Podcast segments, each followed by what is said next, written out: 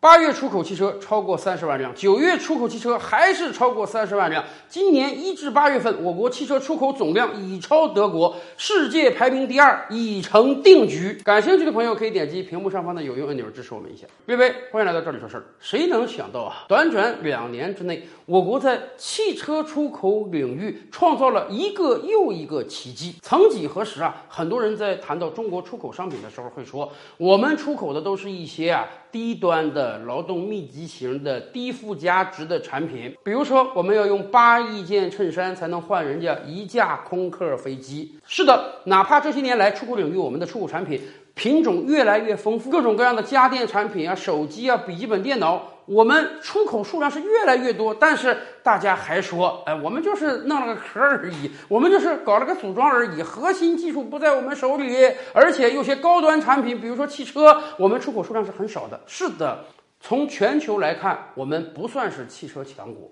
传统的汽车强国，你看有美国呀。德国呀、法国呀、日本，甚至韩国，他们霸占全球汽车产业几十年了。汽车领域，我们确实是个小学生。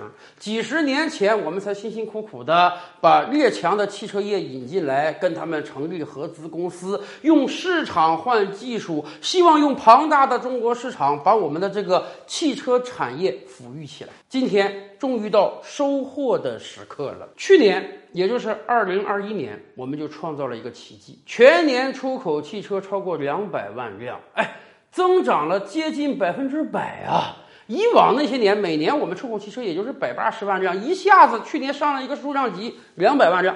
超过了韩国，世界排名第三。谁能想到今年我们的成就更大？今年前八个月加起来，我们在出口汽车的数量上已经超过了世界排名第二的德国。虽然后四个月数据还没有发生啊，但是肯定今年我们出口汽车排世界第二，那是板上钉钉的。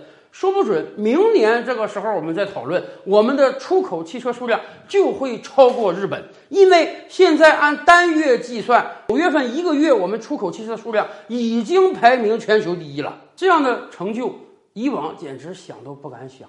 咱们觉得你汽车业，人家老牌资本主义强国发展了上百年，人家那个发动机啊，人家那个变速器啊，人家那个品牌啊，比我们强太多了。怎么咱们有一天也能赶超他们吗？当然了，有梦想就会出奇迹啊！二十多年前，当日本的电冰箱、电视机、影碟机在中国市场大行其道的时候啊，当很多人都以拥有一个索尼的随身听为荣的时候，多少人能想到今天我们在中国市场上基本就看不到日本电器了，反而我们大量的电器产品。在日本售卖，日本还能卖什么？日本就剩它这个电饭锅和马桶盖了。当然，很多人说：“哎呀，咱们是哈出口汽车的数量越来越多了，但是呢，咱们是不是净卖给一些老少边穷的国家？咱们是不是就卖一些非常便宜的汽车啊？我们靠这个低价取胜，这个没有错啊。任何一个市场都是这样的。”你一个新生的力量要进入到一个市场中去撬动那些已经存在的寡头，你不打价格战打什么？咱们这些年来各个互联网巨头怎么崛起的？我们心知肚明，我们耳闻目睹啊，就是打价格战。哎，日本车怎么把美国车在北美市场打跑的？日本车便宜，韩国车怎么在日本车的笼罩之下撬到一块市场的？韩国车便宜，我国也是这样。低价政策没有什么错，只不过当我们已经占据相对市场之后，我们会面面由大变强，由数量上的成功变成质量上的成功。实际上这两年，根据海关总署发布的数据啊，我们出口汽车的数量不单在增加，车的单价也在增长。以往可能一辆车平均价格哈一万两千美元，现在已经上升到一万八千美元了，而且未来我们会有更多。价格贵、品牌附加值也高的车出口，为什么这两年我国汽车出口业取得如此骄人的成绩？两方面原因啊，一方面我们自己够强，不管是燃油车还是电动车，我们真正能够做到物美价廉。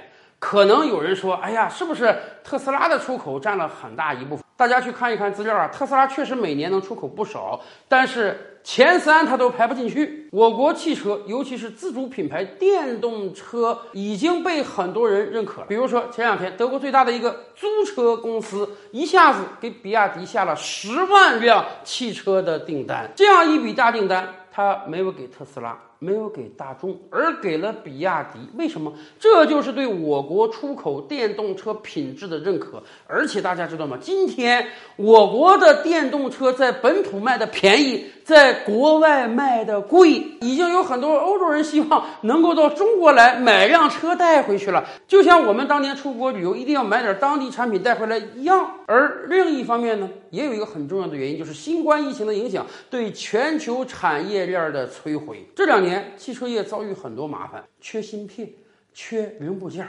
缺人工。一个疫情来了，工厂得关闭。哎，很多欧洲国家因为当年应对疫情不力，导致它这个生产无以为继，所以那么进口商们只能跟别的厂商下订单了。这次为什么德国那个租车企业要找比亚迪？人家就说了，除了比亚迪车好之外，有一个很重要的因素就是比亚迪生产跟得上。我这个订单下给别的公司，人家生产不出来呀。中国汽车出口的大爆发，这既是。